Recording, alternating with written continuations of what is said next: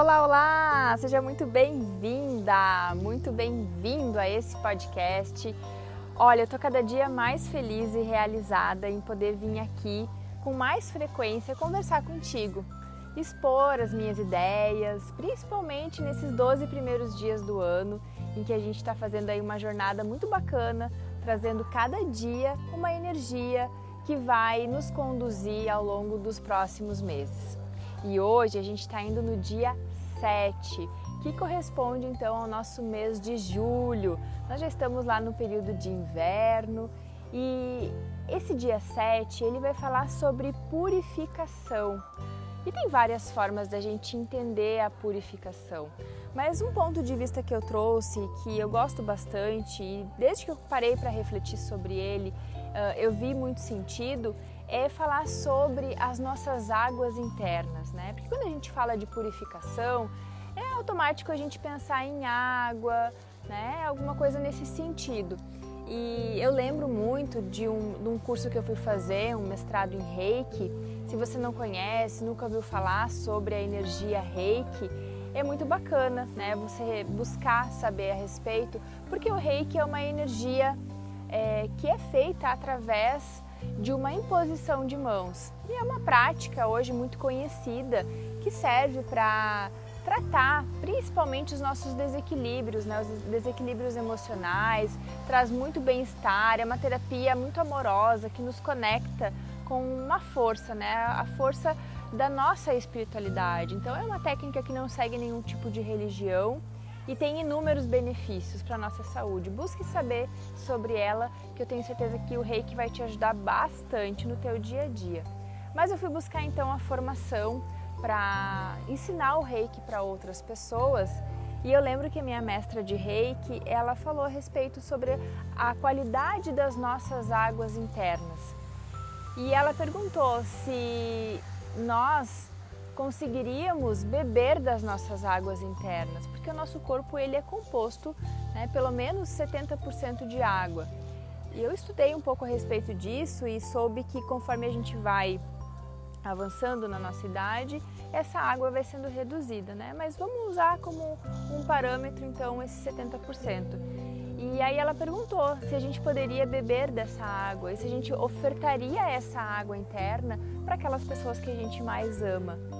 E isso traz uma reflexão muito profunda, porque como estão a qualidade das nossas águas internas? Será que a nossa água é potável? A gente poderia dar para uma pessoa que a gente gosta, para o nosso pai, para nossa mãe, para um filho, para o nosso esposo, para nossa esposa, né, para um amigo querido? Será que a gente poderia ofertar essa água? Ou será que essa água está contaminada com emoções de medo, de raiva, de angústia, de rejeição, sabe? Sentimentos inferiores que todos nós, seres humanos, temos. Mas às vezes essas águas elas ficam paradas dentro de nós. Né? A gente remói muito essa mágoa, essa raiva e isso vai contaminando as nossas águas internas. Então eu sei que desde que eu ouvi aquilo, eu fiquei muito reflexiva a respeito disso, sabe?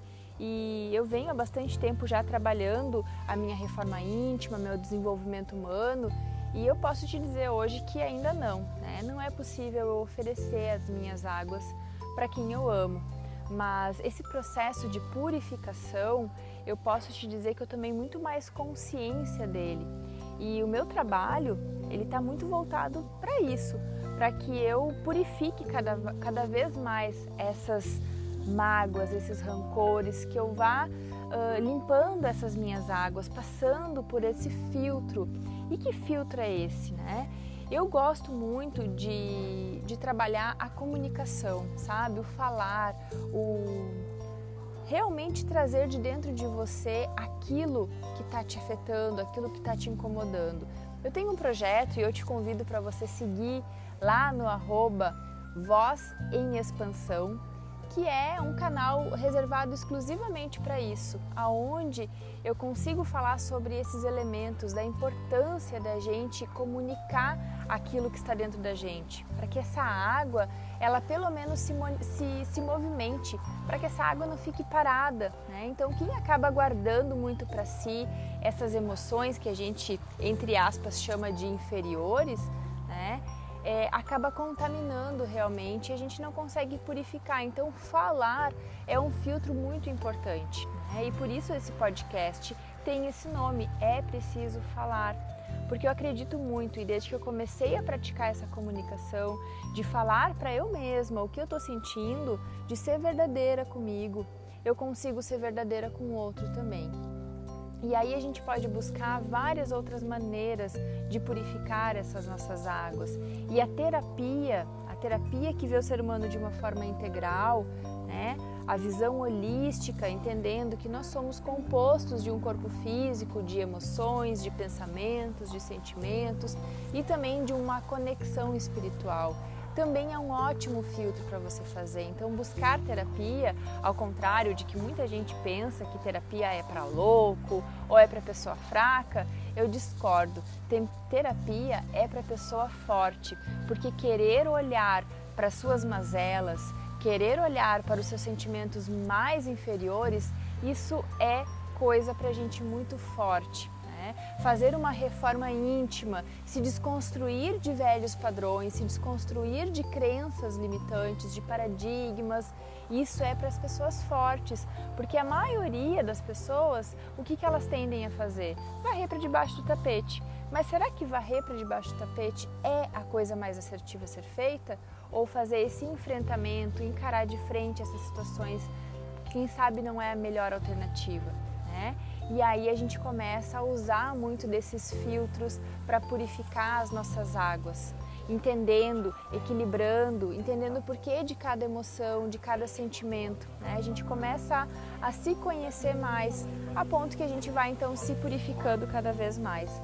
E aí, claro, a gente pode recorrer à natureza, né? um bom banho de cachoeira, que foi a foto que eu usei para representar lá o dia de hoje. Também essa purificação, um banho de mar, sabe? De você, se você não consegue ainda falar, se alguma coisa te uh, aprisiona, se você não se sente confortável, você pode ir buscando esses movimentos de filtrar essas emoções Dessa forma, se conectando mais com a natureza, pisando mais na grama, contemplando o sol, a lua, as estrelas.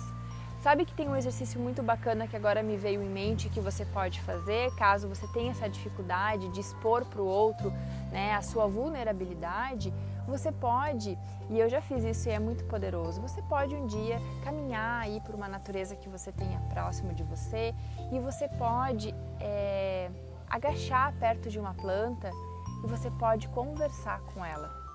Isso não é coisa de louco não, tá? É muito profundo esse exercício e eu lembro que quando eu fiz ele há muitos anos atrás, eu carregava alguns segredos que me feriam, sabe? Algumas coisas feias, sabe coisas feias que a gente faz por falta de consciência? Eu carregava muito isso comigo e era um fardo muito pesado, aquilo pesava muito na minha consciência. Não era nada, não cometi nenhum crime, não matei ninguém, mas era uma coisa feia para mim. E aí eu lembro que quando eu fiz essa dinâmica em um curso de agachar perto de uma árvore, de né, escolher primeiro qual era a planta ou a árvore em si e conversar e falar para ela isso, gente, preciso te dizer que eu saí assim muito aliviada. Né? Então essa comunicação ela não precisa acontecer diretamente com outra pessoa mas ela pode acontecer com a natureza, sabe? E é muito poderoso isso. Eu recomendo que você experimente o dia que você estiver sozinha, sozinho, que você sentir vontade, chega até uma árvore e fala para ela dos teus segredos mais profundos. Né? E você vai ver o quão benéfico vai ser para tua saúde isso, para tua saúde emocional. E assim a gente vai filtrando cada vez mais essas águas até a gente então conseguir purificar por completo e oferecer ela para quem a gente mais gosta e oferecer ela para a gente mesmo. Então esse é o dia 7, espero que você tenha gostado, espero que tenha feito sentido para você. Se quiser, vai lá no meu Instagram, comenta, né? Me manda uma mensagem no direct, vou adorar saber a sua opinião sobre isso. Aqui quem falou é a Jamile, eu acredito que é preciso falar e eu te vejo amanhã no nosso oitavo dia dessa jornada dos 12 primeiros dias do ano. Um beijo e até lá!